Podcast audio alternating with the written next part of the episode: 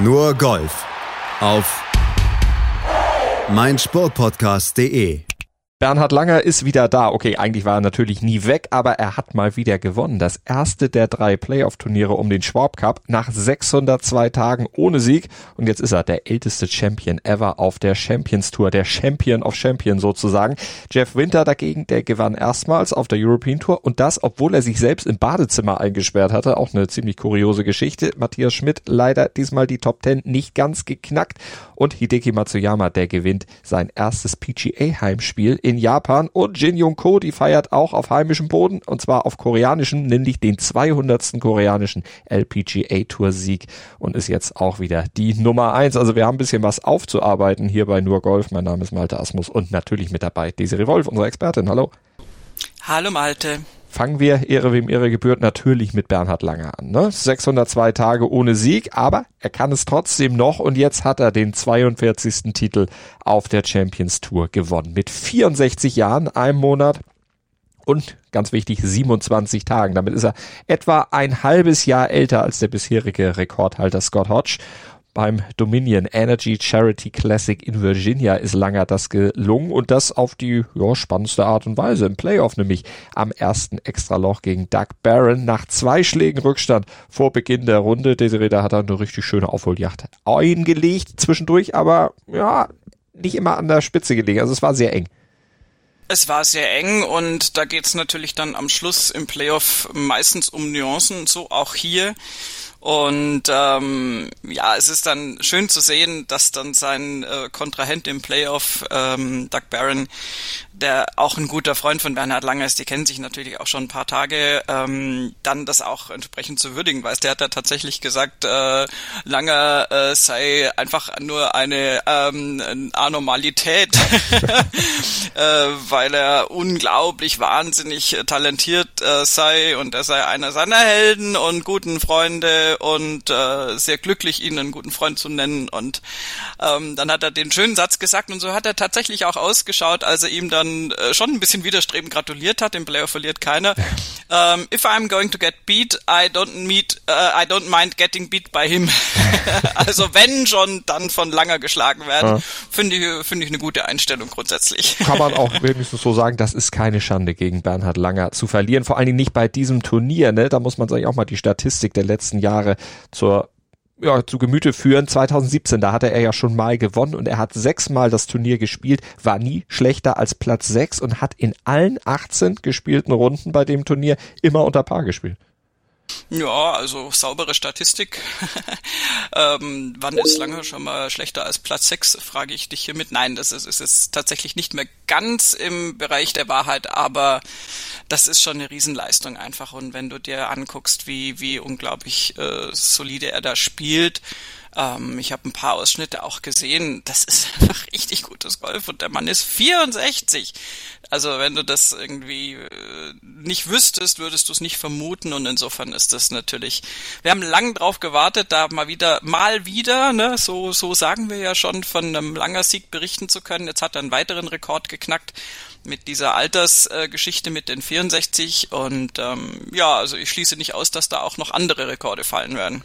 No, so sind ja noch ein paar in der Mache, ne? In the making. 42 hat er, 45 muss er, um Hale Irwin abzufangen. Alles sicherlich durchaus im Bereich des Möglichen. Aber bleiben wir erstmal bei diesem Turnier und bei der Nummer 42. Und da hat Bernhard Langer beim Golf Channel natürlich sich auch zu geäußert. I've been knocking on the door and I've, I've lost a bunch of playoffs and I, I tried to, you know, forget that, uh, knock, uh, block it out of my mind because I've had a number of close calls, but uh, all day I, I, had a lot of peace. Uh, Larry Moody, our chaplain, sent me a Bible verse, and it said, "You can all things, you can do all things through Christ who strengthens you."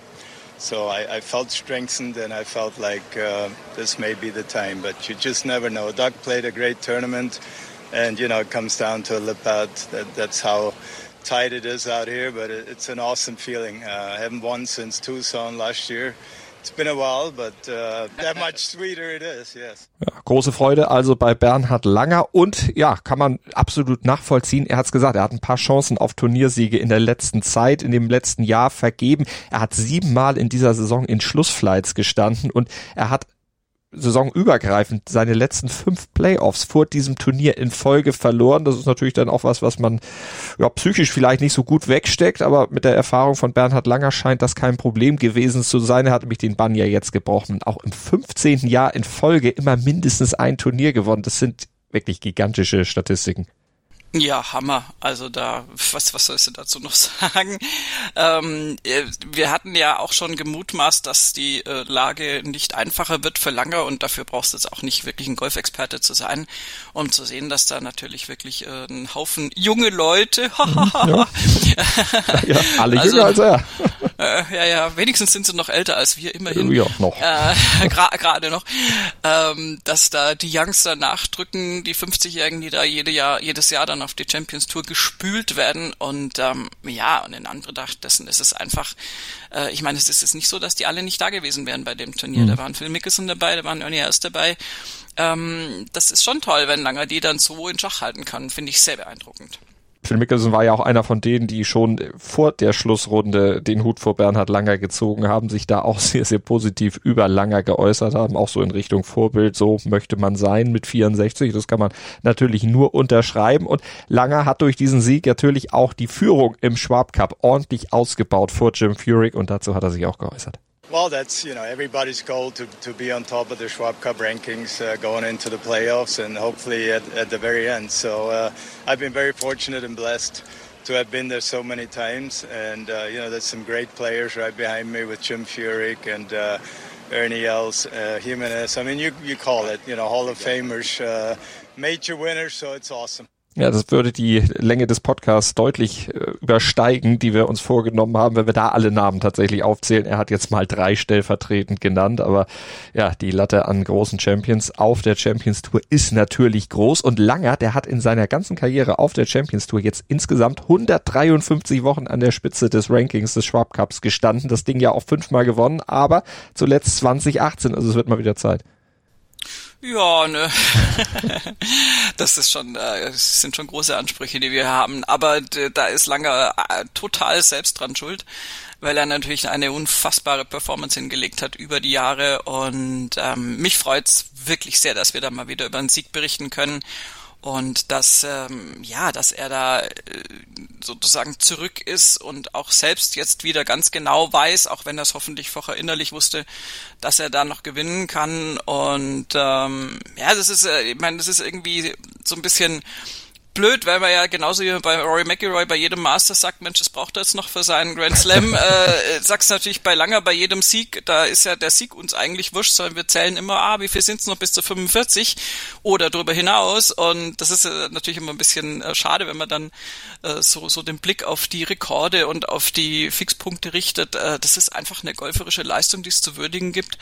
Und da freue ich mich sehr drüber und äh, Lange hat sich da sicher auch sehr drüber gefreut. Das hat er auf jeden Fall. Das war seinen Worten auch deutlich zu entnehmen. Da war er sehr, ja, für seine Begriffe schon fast ekstatisch, kann man ja, ja fast sagen. Ja, ne? ja, ja, ja. ja, und er hat auch das teaminterne deutsche Duell natürlich gewonnen. Na, teamintern gibt's ja nicht im Golf, aber Alex Shaker geteilter 16. Das wollen wir noch natürlich nicht unter den Tisch fallen lassen bei unserer Berichterstattung über die Champions Tour. Aber wir springen von den, mit Verlaub, alten Herren rüber zu etwas jüngeren Herren auf die European Tour. Da gab es nämlich auch ein Turnier 2021 Mallorca Golf Open und die wurden am Ende gewonnen von einem jungen Mann aus Dänemark. Jeff Winter heißt er und der hat mit minus 15 dieses Turnier vor Pep Angles, Jorge Campillo und Sebastian Soderberg für sich entscheiden können und das unter ja, ziemlich schwierigen Voraussetzungen, denn am Sonntagmorgen, wo er eigentlich als Führender auf die Schlussrunde gehen sollte, entsprechend auch eine spätere Startzeit hatte,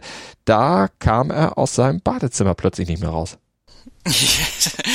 also echt krasse Geschichte irgendwie. Äh, das, das willst du echt nicht haben. Äh, das Problem war, dass nicht nur er in diesem Badezimmer war, wo, sondern wohl auch seine Frau. Mhm. Und entsprechend nur noch die kleine Tochter, Nora heißt sie, glaube ich, also als sechsjährige Tochter übrig blieb, die dann die beiden aus dieser Kalamität befreien äh, konnte, die hat das dann richtig gemacht und ist äh, dann runtergerannt an die Rezeption und hat dann jemanden geholt und die haben dann die Türe aufgebrochen. Keine Ahnung, wie sie es genau gemacht haben, aber also das ist ja ehrlich gesagt, ich hatte das diese diesen Gedanken schon ein paar Mal, wenn du in so, äh, manchmal auch in anderen Ländern mit anderen Schließsystemen bist und dir manchmal so Türen anguckst und du denkst, oh mein Gott, komme ich da überhaupt wieder raus? Und aber an einem Turniersonntag, wo du in Führung liegst, ist das natürlich der Albtraum und entsprechend hat äh, Jeff Winter auch erzählt, dass er natürlich gedacht hat, hey komm, das kann doch jetzt echt nicht wahr sein. War, glaube ich, 45 Minuten da immerhin mhm. eingesperrt. Ich meine, äh, der hat jetzt nicht die Startzeit verpasst, das äh, lief schon noch alles glatt.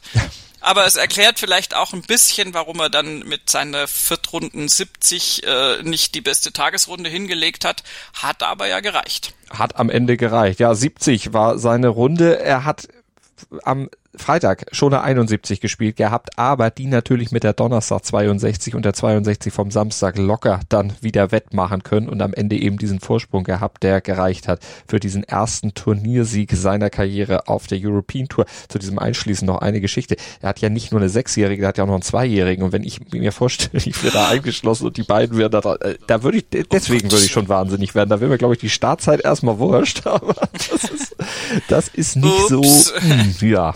Das mit dem Zweijährigen wusste ich gar nicht, um Gottes Willen. Da, da, da, da bist du natürlich ganz entspannt, um Gottes ja, Willen. Ja, aber sie haben es ja, haben's ja ah. hingekriegt. Und äh, ja. hinterher lacht man natürlich drüber. Es ist ja alles gut gegangen, sowohl sportlich als auch gesundheitlich für die Familie, keiner hat Schaden genommen, alles lief dann gut und auf der Runde dann eben auch, weil die Konkurrenz nicht mehr rangekommen ist, obwohl Pep Angles zum Beispiel ja auch noch ein bisschen Druck gemacht hat mit seiner 67, sich da ja nochmal um drei Plätze nach oben geschoben hat, ganz nach oben ging es dann natürlich nicht mehr.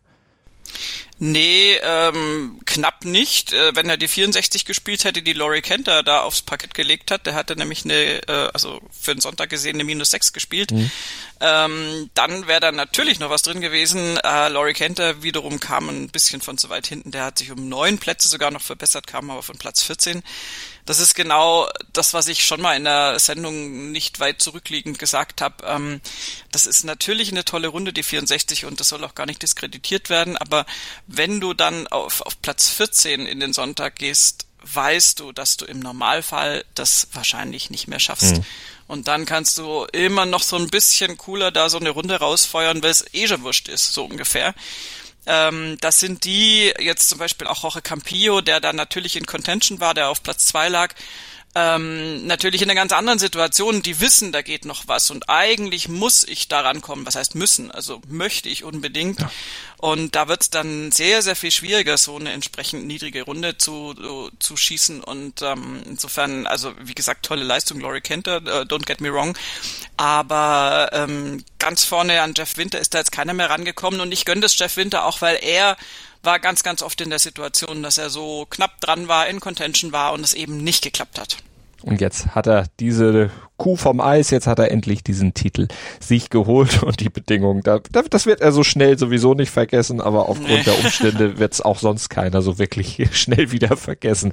Äh, Matti Schmidt, wird der den Schlusstag äh, vergessen wollen, weil ich meine, der lag ja durchaus auf Kurs Top 10. Da wäre ja vielleicht auch noch ein bisschen mehr möglich gewesen, wenn er eine halbwegs okay Schlussrunde gespielt hat und nicht eine 71, wie er es am e-, hätte, wenn nicht eine 71, wie er es am Ende getan hat. 64, 70, 66, 71. Also es ging so ein bisschen hoch und runter. Am Ende geteilter Platz 11 kann man unterschreiben, ist okay, aber es war mehr drin.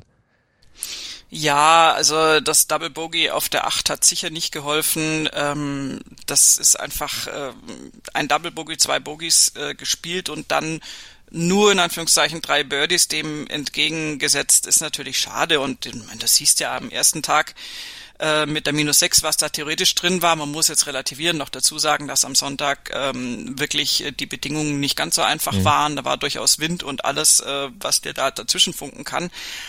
Ähm, aber es gibt natürlich auch immer die Spieler, die damit dann irgendwie besser zurechtkommen. Und in dem Fall war es jetzt nicht Matti Schmid, der da eine ganz tolle Sonntagsrunde gespielt hat.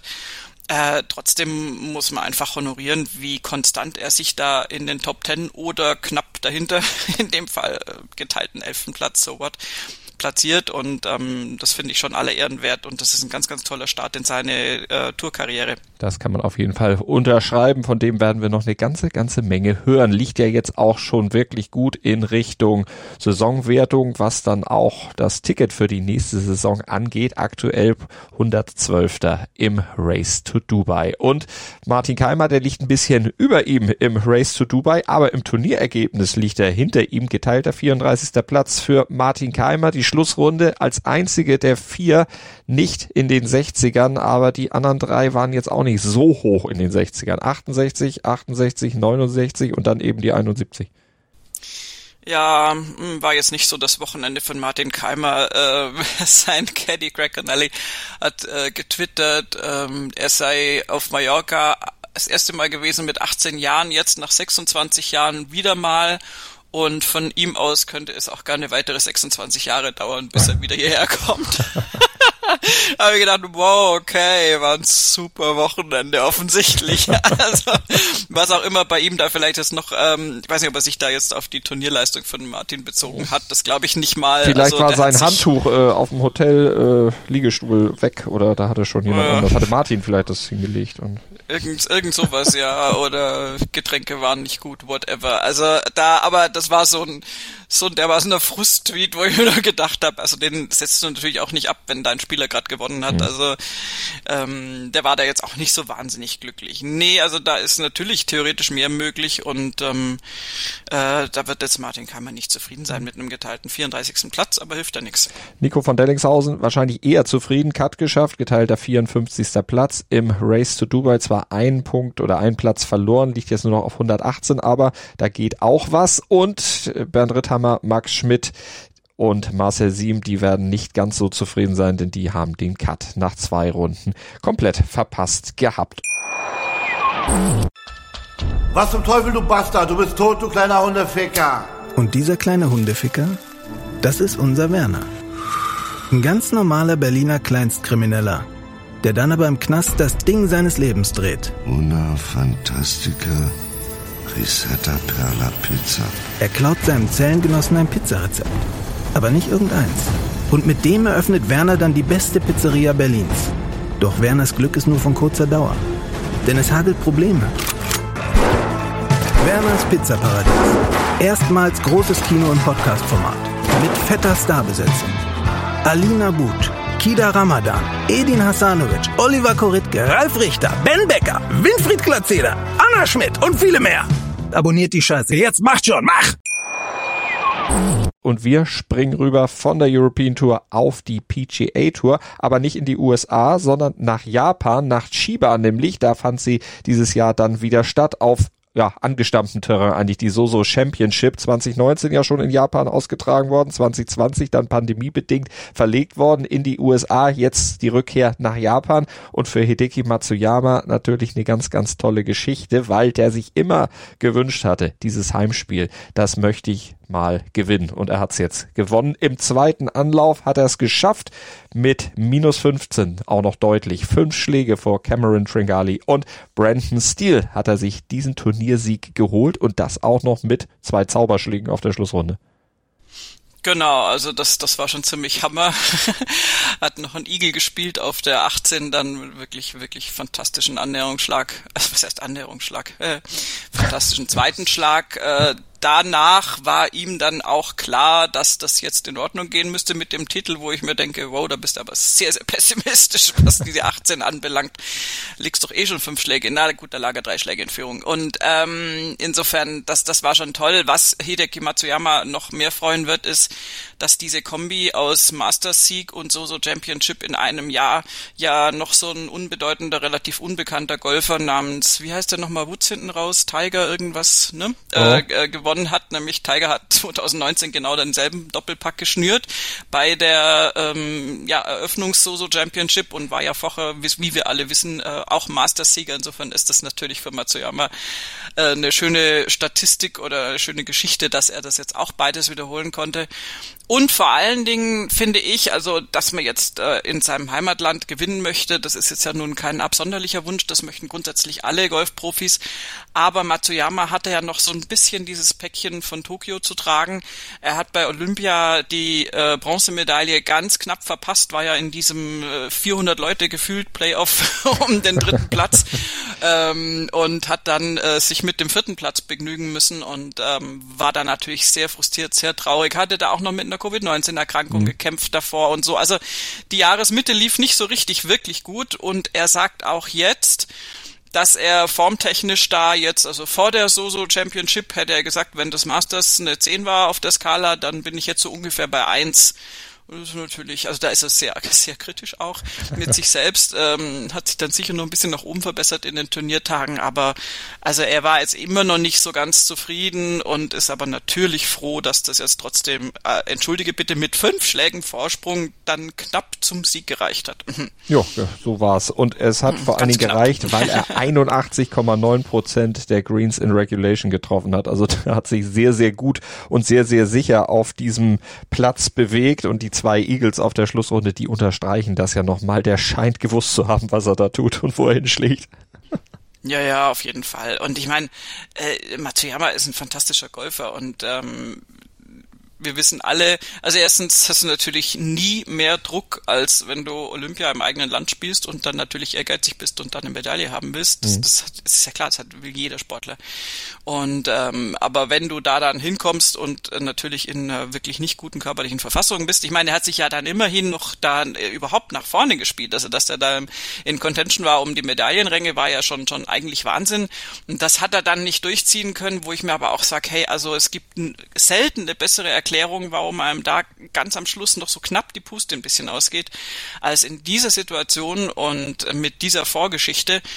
Und insofern wundert es mich jetzt nicht, nicht so wirklich, dass er diese Soso Championship da gewonnen hat. Man muss jetzt auch ganz bisschen relativierend dazu sagen, dass da, ich weiß nicht, waren glaube ich nur drei Top Ten Spieler mhm. da und äh, generell sind dann natürlich jetzt einige diesen Reisestrapazen ferngeblieben und oder haben sich den Reisestrapazen nicht ausgesetzt. Das wäre vielleicht ein besseres Deutsch.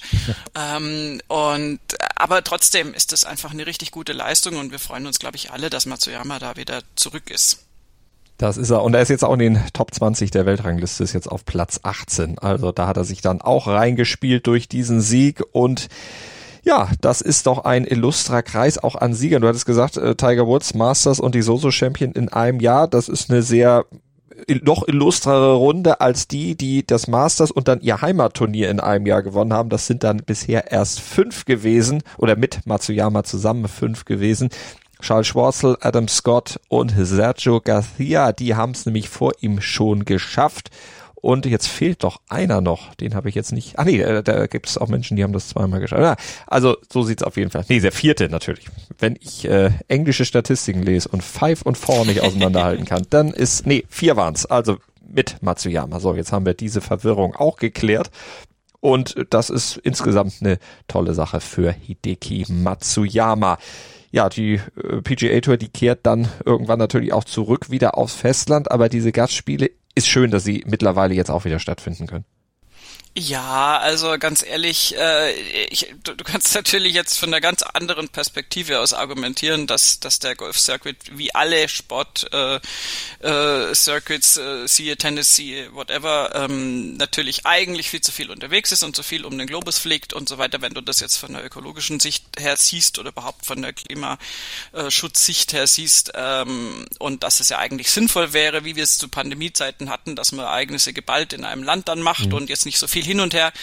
Ähm, trotzdem finde ich es ganz wichtig, dass du in auch auch in Nationen mal gehst. Vielleicht kann man das in Zukunft auch reisetechnisch einen ganz kleinen Ticken sinnvoller stricken, aber dass du auch mal in, in Japan vor Ort bist mit der großen Tour, dass, dass die Leute da, ich meine, Japan ist ein wahnsinnig golfverrücktes Land, das ist unglaublich, ähm, wie viele Leute da Golf spielen im Verhältnis äh, zu anderen Ländern prozentual und, und die sind völlig verrückt, die haben natürlich auch äh, sehr drunter gelitten, dass das ja bei Olympia äh, gar keine Zuschauer zugelassen waren, da waren also nur die Volunteers, immer natürlich mit Matsuya Matsuyama irgendwie unterwegs, so, so weit möglich vom Job her mhm. und haben versucht, da ihn ein bisschen anzufeuern, aber das, das, das wurde ja eh schon genommen. Das, das war ja jetzt eh schon nicht, nicht stattfindend und insofern äh, finde ich das absolut äh, wichtig, dass, dass da äh, Japan und auch andere Länder natürlich dann mit so einem PGA Tour Event auch mal äh, wirklich den, den, den Golfsport noch mehr in den Vordergrund rücken können und da ganz tolle Spieler zu Gast haben.